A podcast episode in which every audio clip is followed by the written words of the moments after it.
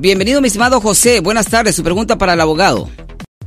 Sí, muy buenas tardes. Ah, una pregunta. Uh, he estado mirando varios videos y todo esto de cuando la policía agarra a la gente y todo esto. Quisiera preguntarle al abogado, ¿la policía tiene el derecho de insultar a la gente cuando los, los apresan? Aunque la gente no diga nada, ellos tienen el derecho de insultarlos.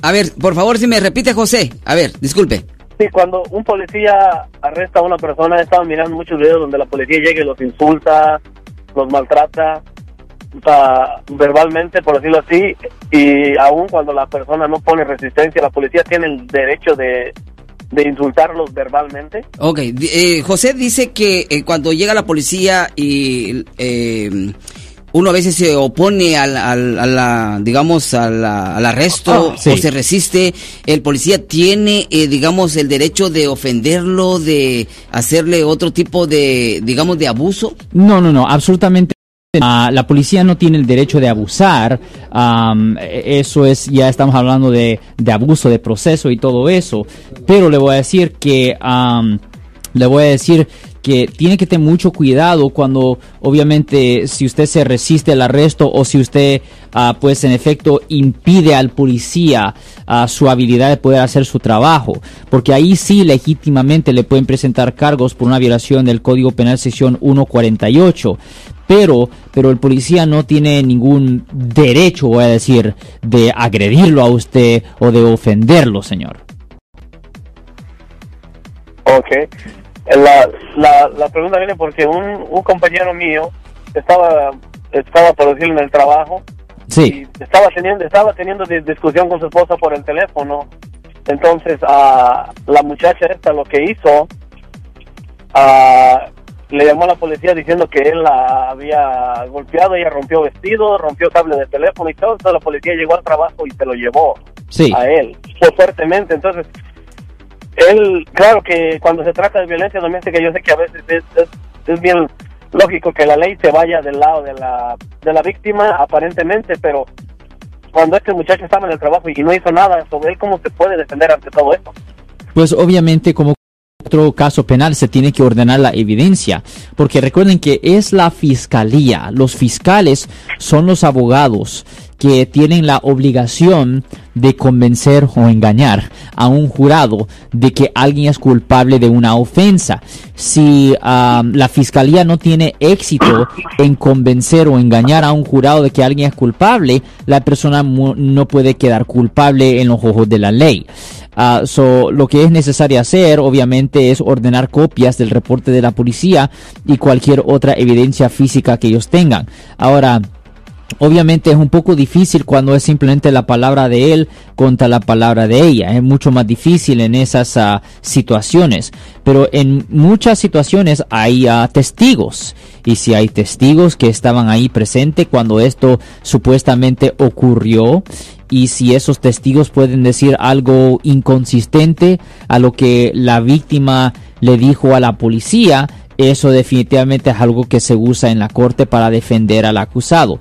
Recuerden que la fiscalía tiene para tener éxito en convencer a un jurado de que alguien es culpable de una ofensa, tienen que ah, convencer al jurado que la persona es culpable por medio o sobre una duda razonable. Cualquier duda razonable es la base, es la base para que no encuentren a la persona culpable de la ofensa, señor. Y deje preguntarle otra cosa. ¿Esta es la primera vez que su amigo ha sido arrestado, sí o no? Sí, sí, pero digo, pero él estaba en el trabajo cuando pasó eso, en, su, descanso, él, le llamó a su esposa y tuvieron discusión por el teléfono. Sí. Pero entonces pasó como una hora cuando la policía llegó al trabajo y dijo, oh, y creo que ya se lo llevó. Pero deje preguntarle, uh, ¿ella alegó que él la tocó a ella físicamente o, o simplemente una amenaza? No, no, no.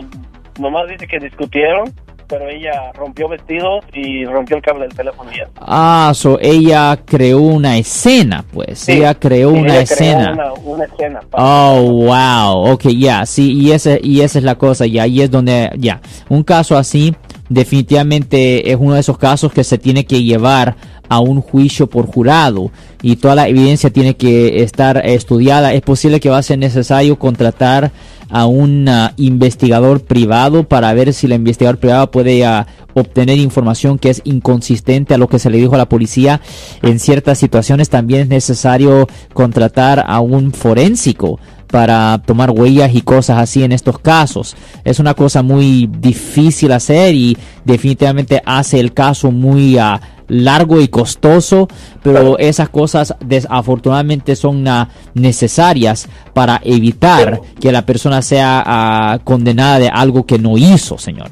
Pero una, una cosa lo que, de lo que él tiene a favor es que hay en el lugar de trabajo hay hay hay videos donde él está desde muchas horas atrás y no y no salió para ningún lado más que estuvo ahí. Y ella y ella dice que esto ocurrió eh, ella ella dice que esto ocurrió ah, durante horas donde él estaba trabajando correcto sí, oh no pues definitivamente si existe video de que él ni estaba en la casa eso es uh, casi es evidencia indiscutible y eso se usa para que le retiren los cargos, absolutamente. Esos videos son oro, se tienen que usar aquí, señor. ¿Y qué pasa en el caso de la persona que hizo todo este show para que bueno, La fiscalía decide qué hacer con la supuesta víctima. La fiscalía puede presentarle cargos por hacer un reporte falso. Ahora, haciendo un reporte falso es un delito menor, eh, no es una felonía, es un delito menor que conlleva una pena potencial de hasta seis meses en la cárcel del condado. Ahora, es a la discreción de la fiscalía si deciden presentar esos cargos. Voy a preguntarle, ¿en cuál ciudad ah, pasó esto, señor? ¿En cuál ciudad? Aquí en Santa Clara. En Santa Clara, ya. So, la fiscalía de Santa Clara, que está localizada en la, ciento, ah, en la, en la 70 ah, West Heading Street, ellos tienen que decidir, después de que salga la evidencia, si le van a presentar cargos a ella. Le voy a decir que no es una cosa justa, pero le voy a decir que es raro, es raro que la fiscalía le presenten cargos a alguien que previamente fue categorizada como una víctima en la oficina de ellos. Eso es una cosa, le voy a decir honestamente, que aquí es una, es una cosa injusta y es una cosa donde rutinariamente, rutinariamente, rutinariamente la justicia no trabaja aquí. Es bien raro, aunque ellos tengan la habilidad de hacerlo, es bien raro que la fiscalía le presente cargos por hacer reporte falso a una víctima después de que ya le han presentado los cargos al acusado originalmente.